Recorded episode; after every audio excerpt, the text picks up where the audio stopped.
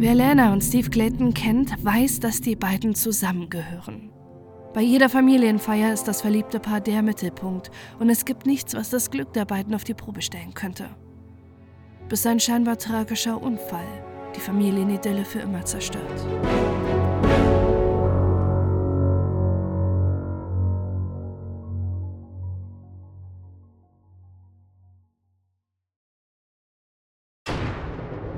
Das Traumpaar.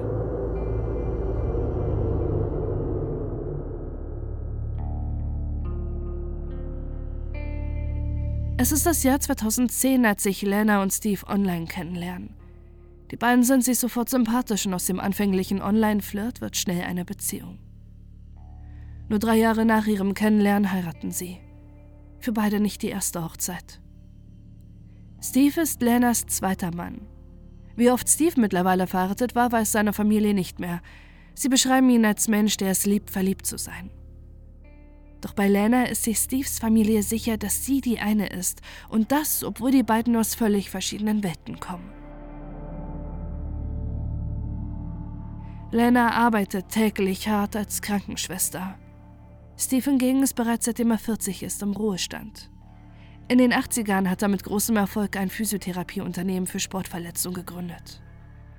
Mittlerweile ist er Multimillionär mit riesigem Anwesen in South Carolina, das direkt am See gelegen ist mit stattlicher Villa, die George Washingtons Anwesen nachempfunden ist, wo sie ihre Familie und ihren Freundeskreis oft zu Partys empfangen. Mit 64 Jahren ist Steve endlich an dem Punkt seines Lebens angekommen, den er sich immer gewünscht hat.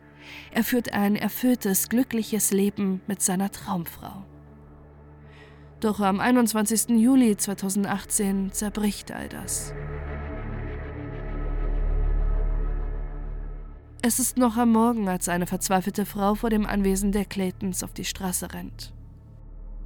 Es ist Lana, die panisch einen vorbeifahrenden Motorradfahrer anhält. Ihr Mann ist die Treppe heruntergestürzt. Sie vermutet das Schlimmste. Während der Motorradfahrer sofort den Notruf alarmiert, rennt Lena weiter durch die Straße. Ihr Nachbar Terry ist sofort besorgt und zu dritt warten sie beunruhigt vor dem Haus auf den Rettungsdienst. Doch es gibt keine guten Nachrichten. Für Steve kommt jede Hilfe zu spät. Mittlerweile hat sich die schreckliche Nachricht in der Nachbarschaft herumgesprochen. Dutzende Menschen stehen Lena bei, die nicht begreifen kann, was Steve passiert sein soll. Einige Tage vor dem Unfall hat sich der 64-Jährige schlapp gefühlt. Ihm war übel und schwindlig und Lena hat ihm als Krankenschwester geraten, das Bett zu hüten, damit er sich kurieren kann. Am 21. Juli hat Lena morgens nach ihrem Mann gesehen. Er hat noch geschlafen und sie hat ihm Wasser und Medikamente ans Bett gestellt, damit er versorgt ist und nicht aufstehen muss. Im Anschluss ist sie raus in den Garten gegangen und hat Rasen gemäht. Als sie nach einigen Stunden wieder ins Haus gegangen ist, hat sie Steve am Fuße der Treppe gefunden. Sie macht sich schreckliche Vorwürfe, nicht bei ihrem Mann geblieben zu sein und erst viel zu spät gemerkt zu haben, dass er die Treppe runtergestürzt ist. Die Menschen aus der Nachbarschaft, die zum Unglücksort geeilt sind, sprechen der trauernden und unter Schock stehenden Lena Mut zu. Schließlich kann sie nichts für den tragischen Unfall. Nur einer beobachtet die Szenerie mit Skepsis.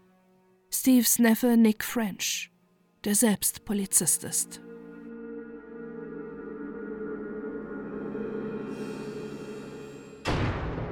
Die Ungereimtheiten.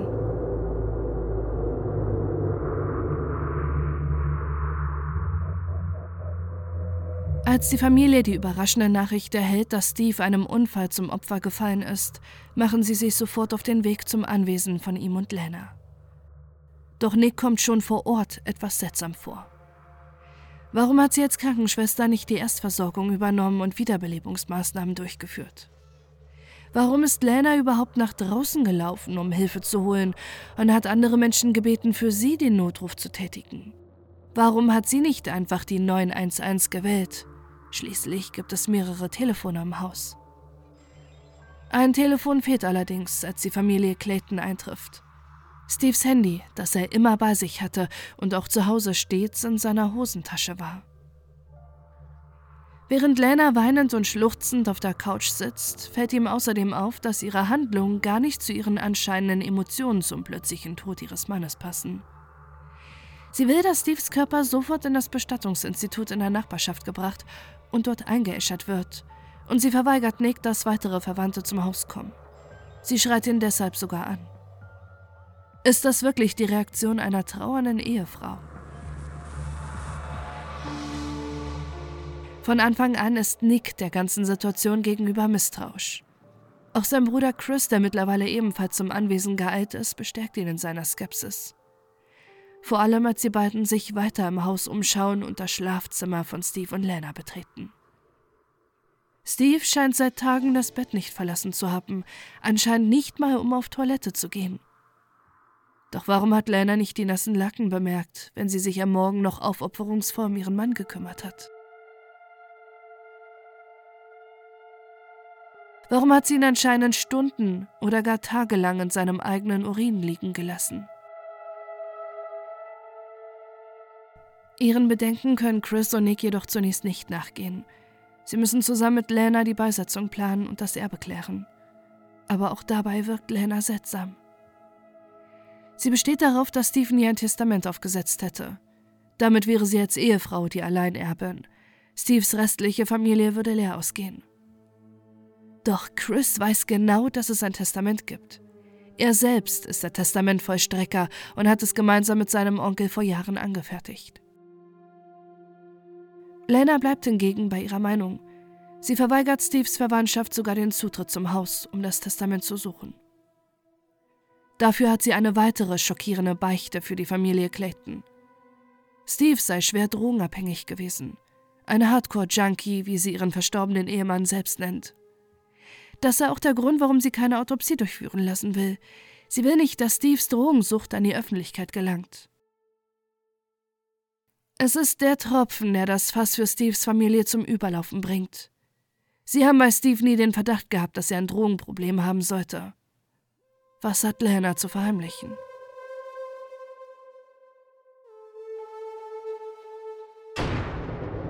Die Todesursache.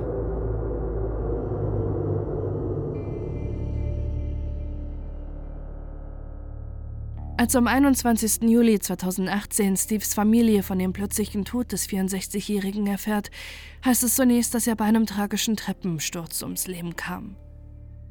Als Nick und Chris am Anwesen eintreffen, ist diese Theorie allerdings bereits verworfen. Nicht der Sturz sei die Todesursache, sondern ein Herzinfarkt, der noch vor Ort festgestellt wird.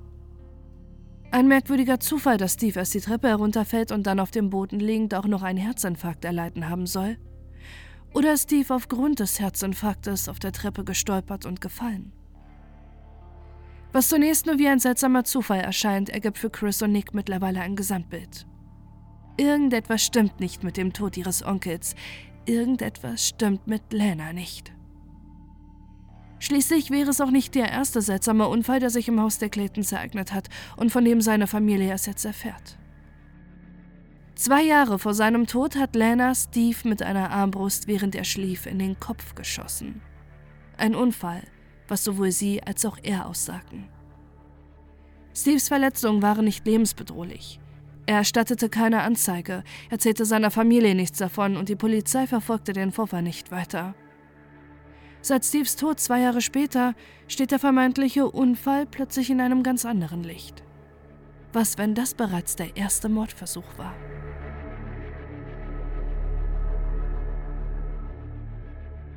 Gegen Lenas Willen und ohne ihr Wissen geben Steves Neffen Nick und Chris eine Obduktion und eine toxikologische Untersuchung in Auftrag. Zu ihrer großen Verwunderung kann bei der Obduktion keine genaue Todesursache festgestellt werden. Eine Untersuchung des Herzens zeigt auch, dass Steve Clayton nicht wie zuerst vermutet an einem Herzinfarkt gestorben ist. Erst das Ergebnis der toxikologischen Untersuchung bestätigt das, was alle vermuten, aber niemand für möglich gehalten hat. Kein Unfall und kein Herzinfarkt sind für den Tod von Steve verantwortlich. Er wurde vergiftet. Bei der Untersuchung findet die Gerichtsmedizinerin im Blut von Steve eine große Menge einer Chemikalie, von der sie bis dahin selbst noch nie gehört hatte. Tetrahydrozolin. ein Wirkstoff, der in handelsüblichen Augentropfen verwendet wird. Kleine Mengen der Chemikalie ins Getränk gemischt führen zu Schwindel, Verwirrung, Übelkeit, Durchfall und Erbrechen.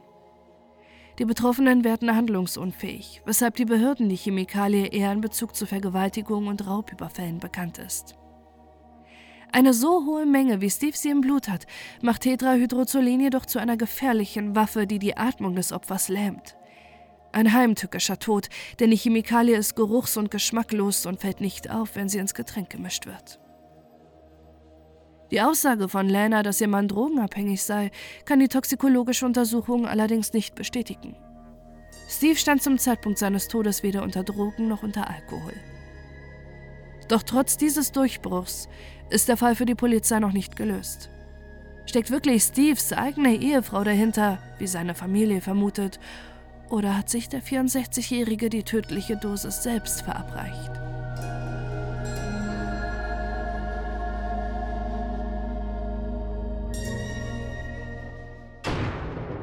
Die einzige Verdächtige.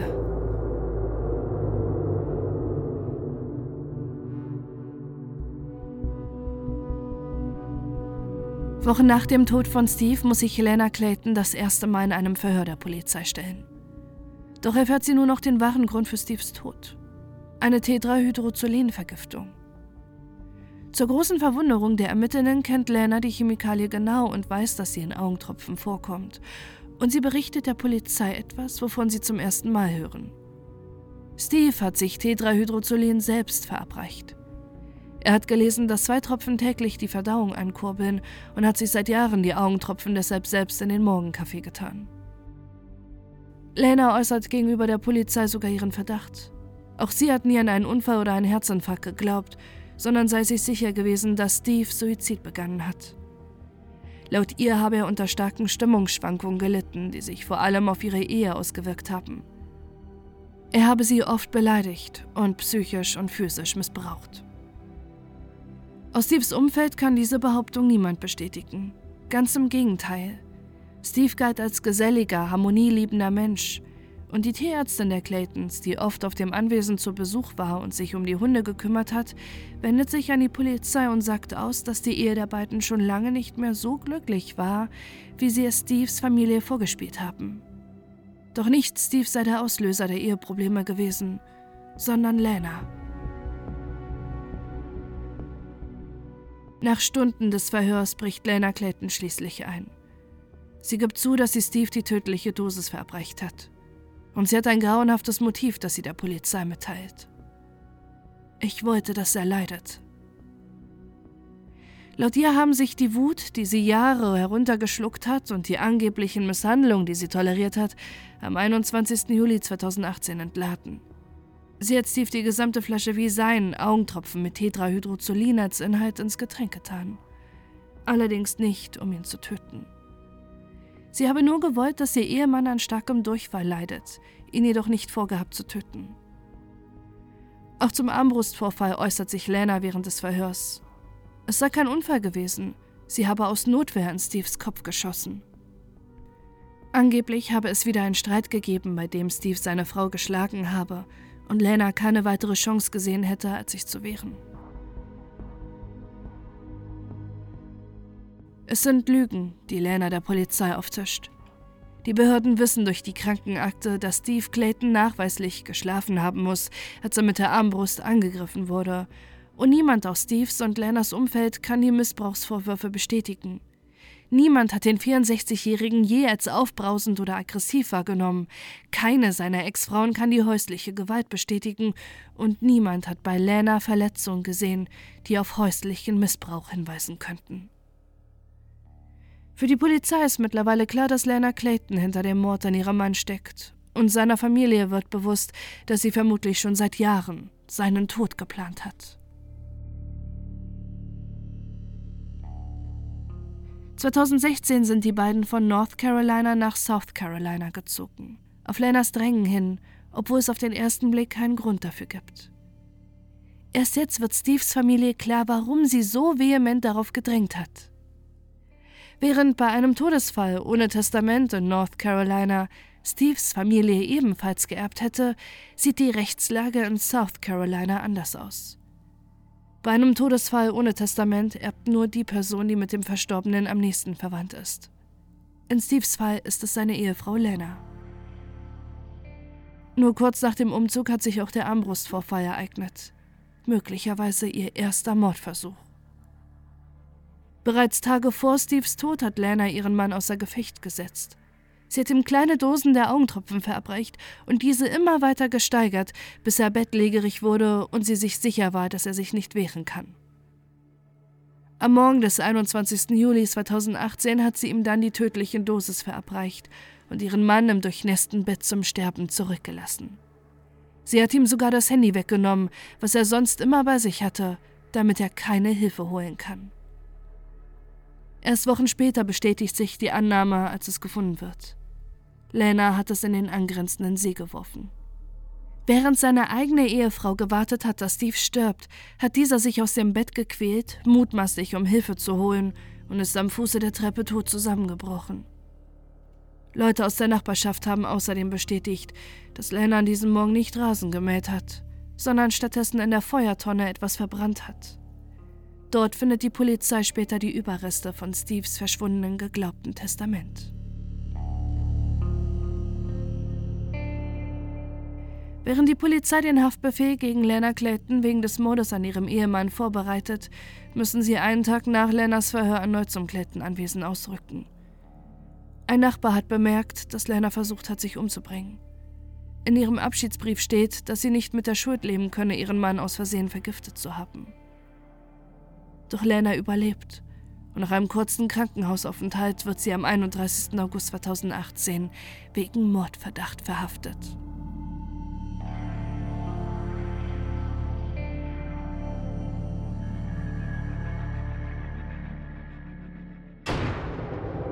Nachahmer.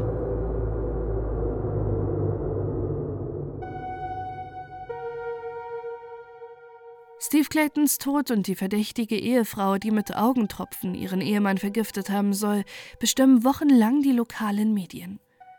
Vor allem die Vergiftungsmethode wird viel diskutiert. Ein Medikament, was frei verkäuflich ist und viele zu Hause haben, kann solch eine tödliche Waffe sein und das nur bei einer ausdrücklichen toxikologischen Untersuchung überhaupt festgestellt werden kann. Während der Prozessvorbereitung treten plötzlich die Behörden aus North Carolina an das Ermittlungsteam im Fall Steve Clayton heran. Es hat vermutlich eine Nachahmungstat gegeben.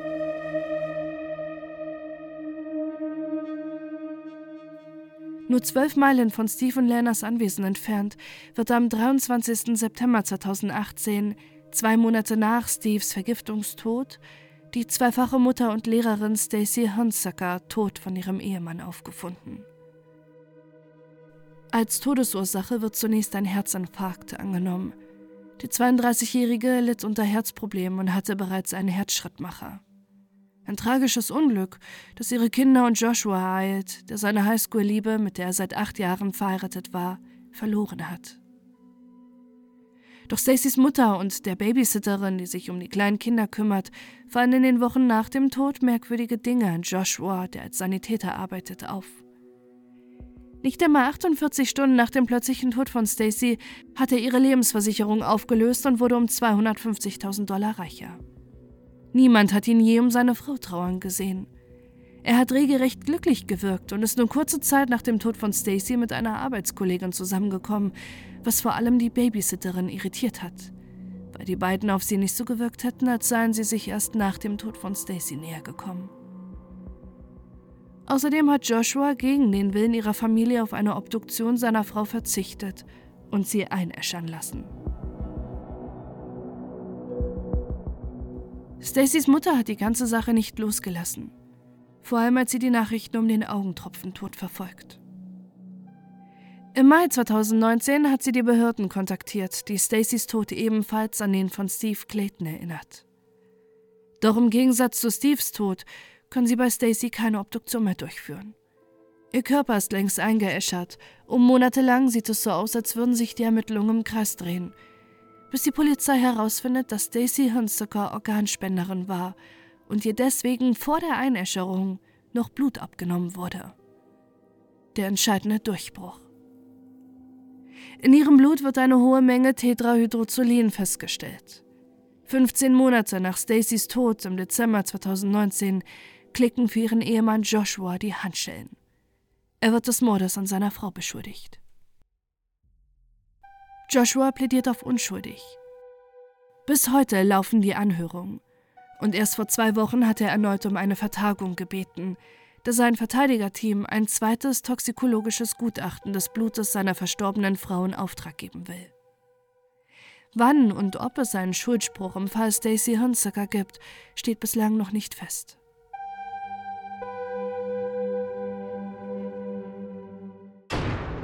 Mord oder Totschlag?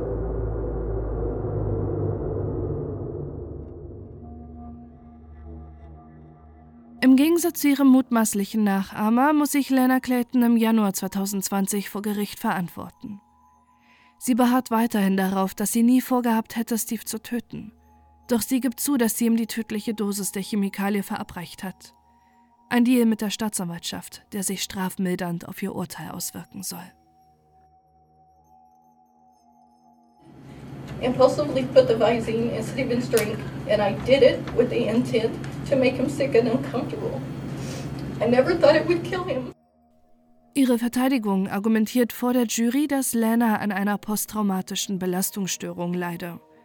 Seit ihrer Jugend sei sie mehrfach sexuell missbraucht und mehrfach vergewaltigt worden. Steves angeblichen physischen und körperliche Übergriffe ihr gegenüber hätten ihre Erfahrung aus der Vergangenheit getriggert. Steves Familie ist sich allerdings sicher, dass es eine Taktik ihrer Verteidigung ist. Sie wollen Lana als das eigentliche Opfer darstellen. Das Opfer eines angeblichen missbräuchlichen Mannes, der aber nachweislich noch nie eine seiner vier Ex-Frauen körperlich oder emotional angegangen hat. Die Familie Clayton und die Staatsanwaltschaft sind überzeugt, dass Lana heimtückisch und aus Habgier getötet hat. Sie wollte das Millionenerbe. Außerdem zweifeln sie daran, dass Lena wirklich nicht gewusst haben soll, dass eine Überdosis Tetrahydrozolen tödlich ist. Schließlich ist sie Krankenschwester. Als das Urteil gegen die 53-Jährige verkündet wird, ist Steves Familie schockiert. Sie wird nicht des Mordes, sondern wegen Totschlag im Affekt und der Zweckentfremdung von Medikamenten zu 25 Jahren Haft verurteilt. Eine angebliche Affekttat, die sich über drei Tage erstreckt hat, in der sie ihren Mann über Tage vergiftet und gequält hat, ihn zum Sterben in seinen eigenen Fäkalien liegend zurückließ und ihm sogar das Handy weggenommen hat, damit er seinem Tod hilflos ausgeliefert ist. Für Steves Familie ist das Urteil ein Schlag ins Gesicht. Während Lena vermutlich schon früher als erst nach 25 Jahren entlassen werden wird, müssen sie für immer mit dem Verlust von Steve leben. Doch sie wollen nun für Stacy Hunsuckers Familie kämpfen, sollte es zum Prozess gegen ihren Ehemann kommen.